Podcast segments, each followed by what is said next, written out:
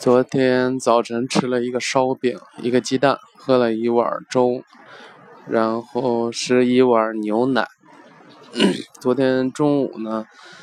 嗯，我出去了一下，然后在路边找了个包子铺，吃了二两，应该是六个小包子吧，然后要了一份素菜，要了一碗粥。昨天晚上呢，我喝了一袋酸奶，然后冲了一杯红豆薏米蜂蜜的这个粥。运动方面，昨天早晨走了四公里，呃，中午晚上大概两三公里吧，不是特别多。呃，我其实一直在坚持做这个，就是。高间歇的这个有氧运动啊，就是 HIIT H I I T，就是为什么要做这个呢？其实最主要就是还是要维持一个比较高的这个基础代谢率。我一直觉得这个基础代谢率对于减肥来说特别重要。为什么呢？对基础代谢，我自己是这样理解的，就是它其实是维持你。呃，基础体温，还有你的心跳、你的呼吸的一个基本的能量消耗。其实这个我我我之前是，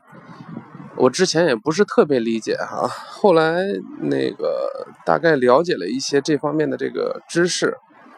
其实简单说来就是这样，你你倒一杯开水放在桌子上，大概过。呃，半个小时它会凉，对不对？它的温度就跟它你周围环境的温度就一样了。但是你作为一个人，你一直都是三十六度五的这个体温，那为什么你不凉呢？因为你一直在消耗能量。嗯，这就好像如果你想让一杯热水不凉，你要给它加热，你要让它消耗能量一样。人其实也是一直在消耗这个能量的。这个能量像我的话。应该是在一千八到两千之间，就是每天我就是什么一动不动，我也会消耗一千八百到两千卡的这个能量。这个能量其实是是相当多的哈，这这有大概一个数字，就是我慢跑慢跑半个小时，大概也就是消耗三百千卡的这个这个能量。呃，所以为什么维持这个基础体温，呃，维持这个呃高的这个基础代谢很重要呢？就是你如果基础代谢能够就是一直保持一个高位，比如说平时你基础代谢是一千八，那你能如果能一直维持在一千九的这个基础代谢的话，也就是每天你就是坐着不动，你也会多消耗一百千卡的这个能量，它是每天如此。那你，呃，也就是说，即使你不运动，你也一直在消耗这个能量，这个是很厉害的哈。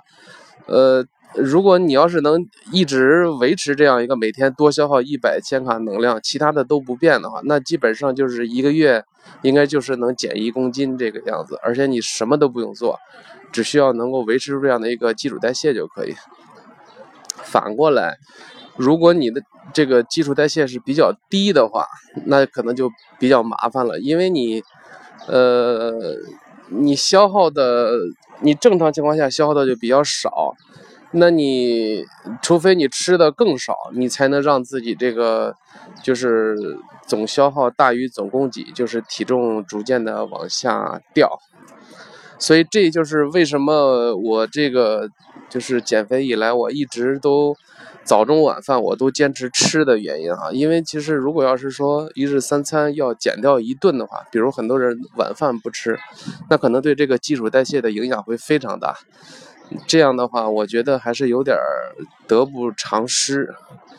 其实提高基础代谢的这个方法很多哈，我自己采取的方法就是有一个，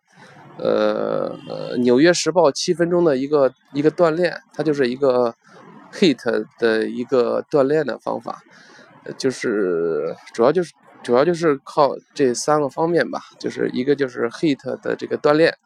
另外一个就是要按时的吃饭，吃多吃少你也要吃，另外一个就是要注意睡眠，就是保持你身体处在一个比较呃各方面运转比较旺盛的这么一个状态，你就能维持一个比较高的基础代谢。呃，昨天称了一下体重是一百七十八点三，然后体脂是百分之二十六点五，好吧，就这样。